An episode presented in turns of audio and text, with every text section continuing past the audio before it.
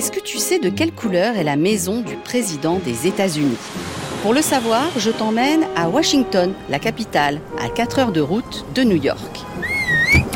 Viens, allons à l'adresse la plus connue de tout le pays, 1600 Pennsylvania Avenue.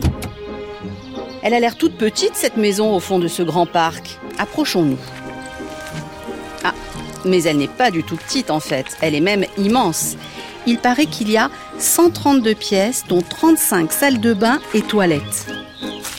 Bon, j'arrête de faire durer le suspense, on arrive à la Maison Blanche. Allez, on entre.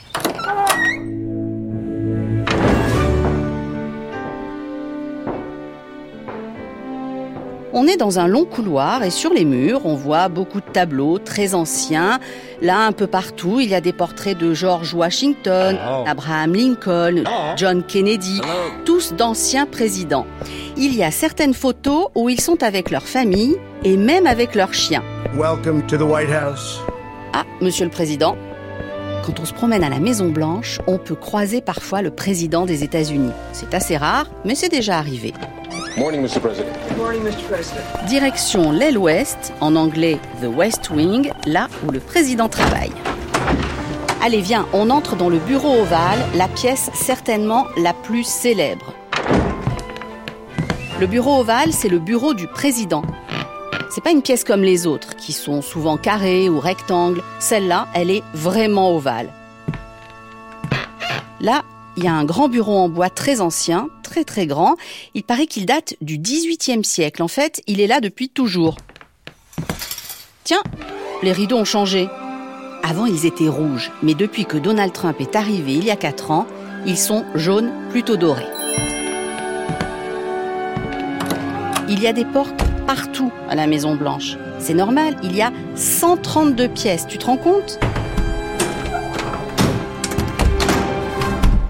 Et si on allait dans la Situation Room, au rez-de-chaussée? Il y a plein d'ordinateurs, plusieurs écrans télé, une grande table. C'est la salle de crise. Là où le président rassemble son équipe en urgence. D'ici, il prend les décisions les plus importantes pour le pays. Et il peut diriger tous les militaires américains postés n'importe où dans le monde. Allons dans le bâtiment principal appelé la résidence. Et derrière cette porte, il y a quoi? Ah, c'est la salle de presse, la Press Briefing Room, la salle que l'on voit le plus à la télé. À chaque fois qu'un porte-parole du président ou le président lui-même ou le vice-président parle aux journalistes, ça se passe souvent ici, derrière un pupitre, face à la presse. Allez, on va monter au deuxième étage.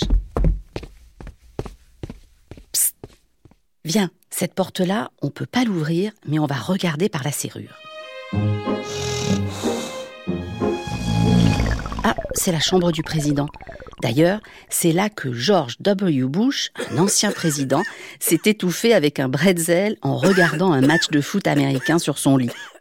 Je te rassure, il s'en est sorti grâce à ces deux coquères qui étaient les seuls témoins de la scène.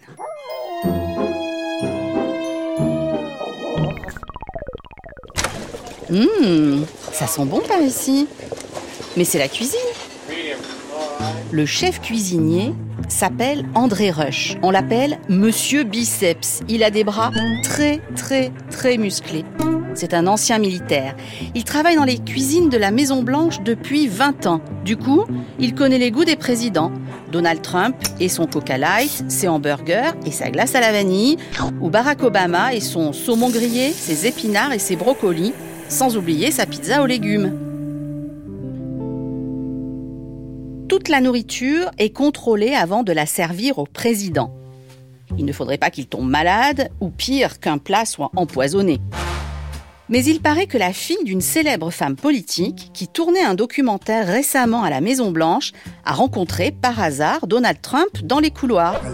Il avait soif, personne n'avait d'eau, et elle lui a donné sa bouteille à elle. Donald Trump a donc bu de l'eau non vérifiée dans un contenant qui ne lui appartenait pas. Ce qui n'est pas prudent du tout. Et figure-toi que dans cette cuisine, on prépare des légumes qui poussent dans le jardin potager autour de la Maison Blanche. Allez, on y va. Ce jardin, il est très grand, très fourni. Michelle Obama, la femme de l'ancien président, a agrandi justement le jardin pour montrer l'importance des fruits et légumes dans l'alimentation et surtout dans celle des enfants. Passons de l'autre côté du jardin. Des roses, des tulipes, des fleurs de toutes les couleurs. C'est là que tous les ans, à Pâques, la femme du président lit des histoires et des contes à des enfants invités. Cette tradition remonte à il y a environ 150 ans, lorsqu'un groupe d'enfants plutôt téméraires a tenté d'entrer pour faire une chasse aux œufs. Le président de l'époque a ordonné aux gardes de les laisser pénétrer dans le jardin. C'était exceptionnel. Et voilà comment la tradition de la chasse aux œufs le lundi de Pâques dans les espaces verts de la Maison Blanche a commencé. C'est aussi dans un coin de ce jardin que Barack Obama a fait installer un terrain de basket. C'est un fan absolu de basket. Il a toujours soutenu les Chicago Bulls de Michael Jordan et le soir, pour se détendre et se défouler, il aimait bien marquer des paniers. Chaque année, la traditionnelle cérémonie de Thanksgiving a lieu dans ces jardins, la fête la plus importante pour une grande majorité d'Américains la fête de l'action de grâce et du partage. Elle a lieu le quatrième jeudi de novembre. La dinde est le principal plat servi pour le repas familial. Alors à la Maison Blanche, une ou deux dindes, souvent très belles, souvent énormes, des dindes de concours sont amenées vivantes. Elles sont chouchoutées et à leur arrivée, elles dorment même dans un hôtel grand luxe à Washington dans de vraies chambres la veille de la cérémonie. Le jour J, le président gracie ses deux dindes devant des journalistes et quelques invités. Elles ne seront pas mangées.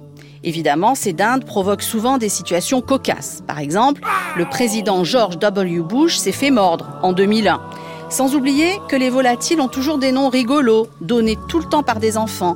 Sel et poivre, Charlie, pomme et canneberge, citrouille. Allez, une dernière petite histoire dans le jardin. Il paraît qu'une fois, on a retrouvé ici l'ancien président Gerald Ford en pyjama coincé dehors. Il sortait son chien en pleine nuit lorsque la porte s'est refermée derrière lui. Il a dû crier pour se faire entendre par son service de sécurité. Allez, on rentre, je t'emmène au sous-sol. À la Maison Blanche, il y a une salle que l'on ne peut pas voir de l'extérieur et qui reste très secrète.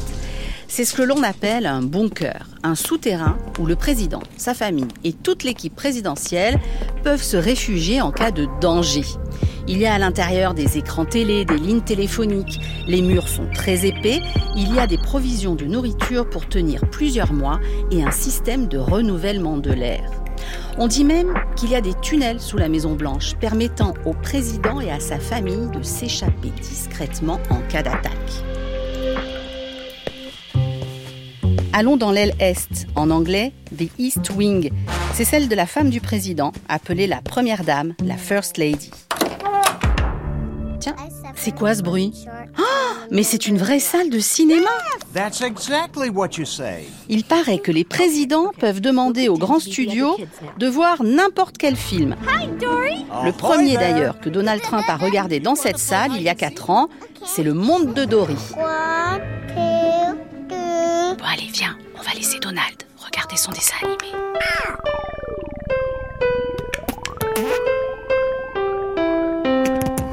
Je suis sûre que tu es assez futé pour répondre à cette question. Comment se dit la Maison Blanche en anglais? The Black House, The White Mouse ou The White House?